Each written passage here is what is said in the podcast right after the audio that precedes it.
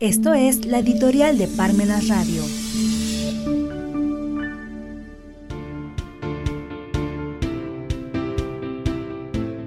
También hay crisis de profesores. Las personas que han sido educadas bajo un modelo domesticado de transferencia o incluso imposición de conocimientos no son capaces de interconectar las piezas. Ello obedece a que los maestros son técnicos que en razón de la educación domesticadora que se les ha transferido en línea de montaje de la fábrica de las ideas, no suelen llegar a desarrollar una comprensión del mundo crítico y coherente. Noam Chomsky.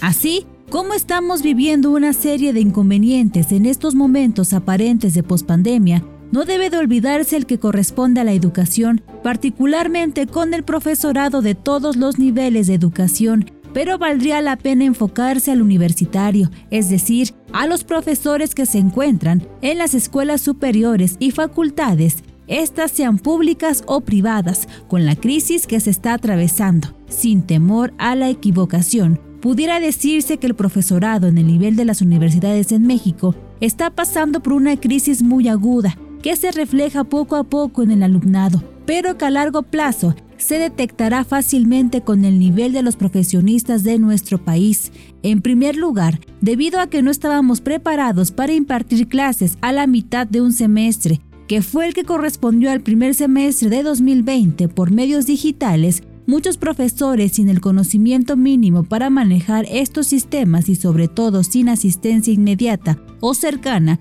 lo que ocasionó desde luego pérdida de horas de clase, de tiempo, de sesiones con el profesor. A eso habrá que adicionar que muy pocos profesores contaban con los equipos necesarios para prestar esos servicios digitales, además de que las clases presenciales pueden ser mucho más prolongadas que una clase por medio digital. Como ha transcurrido el tiempo, se ha constatado que se ha reducido el tiempo de las clases por medio digital, porque no se puede mantener la atención de los alumnos el mismo tiempo que en una clase presencial, pero esto no es todo. También hay que considerar las clases que se dieron por medio digital, en donde los alumnos no podían o no querían conectarse, lo que provocó mucha comprensión de los profesores y con ello calificaciones que no son las de la realidad. A eso habría que sumar la incapacidad práctica de hacer una correcta evaluación, exámenes y tareas, incluso incluso simplemente conocer a los alumnos de carne y hueso. Todo ello provocó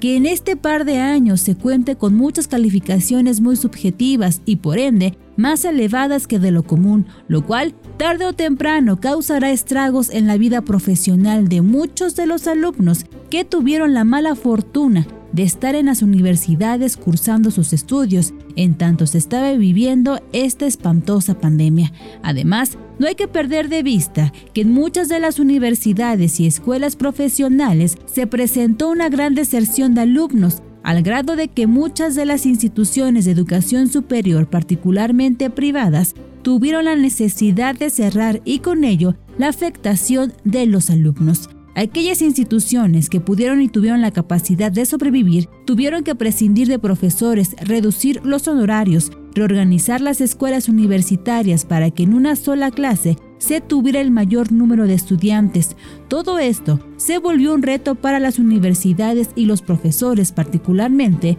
El problema de aquellos que se encuentran en hora clase que son una gran cantidad en las universidades de esta ciudad de Puebla, simplemente debemos de considerar que hay más de 100 instituciones universitarias únicamente en la zona de la ciudad de Puebla. A ello habrá que sumar que esa gran cantidad de profesores no cuentan con los servicios mínimos de salud y en general de seguridad social, debido desde luego a que de acuerdo con la naturaleza de sus clases, no están permanentemente en esas instituciones y por ello es que no se actualiza la subordinación que debe acreditarse por las instituciones de seguridad social al realizar alguna inspección o visita en esos centros educativos universitarios. A este problema habría que añadir que hay disminución en los honorarios a los profesores por hora clase en las universidades por la crisis que se atraviesa y atendiendo a la disminución de alumnos, por ende, no se abre la materia con regularidad, ya que ni se puede hablar de que los profesores deben de capacitarse y los recursos que se les proporciona son muy básicos e incluso elementales, que por ello es que no cuentan con la capacidad de poderse seguir capacitando comprar libros, formar parte o participar en congresos, todo lo cual se trata de una serie de costos que implican la disminución de la educación en el país. Toda esta problemática se verá reflejada en los alumnos y en la calidad de las instituciones, pero no hay muchas opciones para tratar de incentivar que se capaciten los profesores, que se mejore el día a día el nivel de la educación. Desafortunadamente, a lo que se aspira en muchas de las universidades es simplemente a entregar un título profesional que confirma trimestre, lo que se decía desde hace mucho tiempo, hay títulos sin profesionistas y profesionistas sin título. Esa es la realidad en este Día del Maestro en 2022.